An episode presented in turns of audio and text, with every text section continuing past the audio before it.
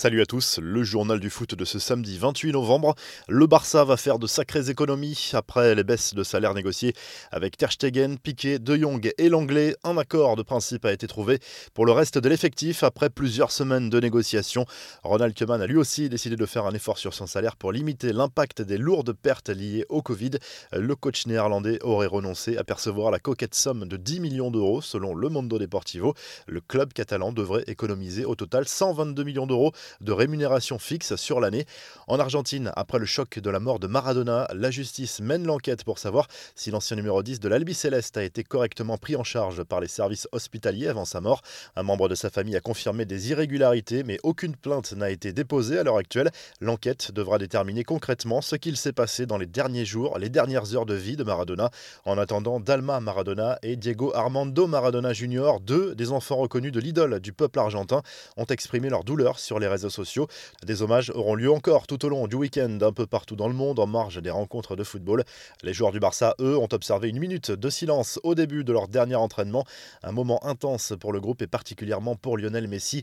Autre joueur très affecté par le décès de Maradona, Carlos Tevez, l'attaquant de Boca Junior qui idolâtrait Maradona, ne figure même pas dans le groupe pour le match prévu ce dimanche contre les Newell's Old Boys.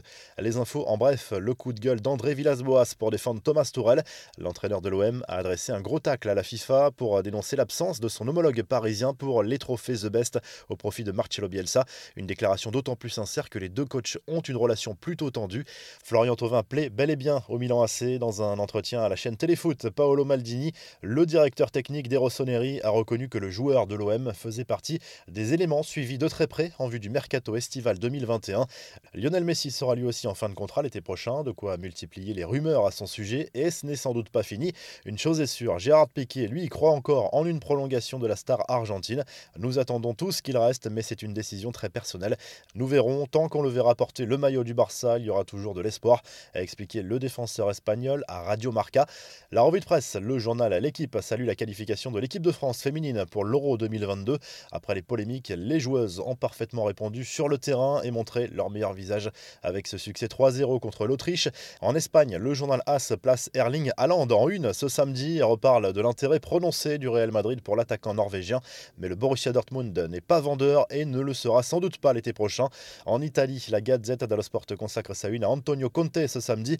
L'Inter Milan se déplace sur le terrain de Sassuolo. La belle surprise de ce début de saison en Serie A, proche de l'élimination en Ligue des Champions, les Nerazzurri doivent absolument réagir et le coach italien commence à être sous pression. Enfin, le journal Tutto Sport se penche principalement sur le match entre Benevento et la Juve. Cristiano Ronaldo est laissé au repos, mais la vieille dame pourra compter sur Alvaro Morata, très en forme depuis le début de la saison.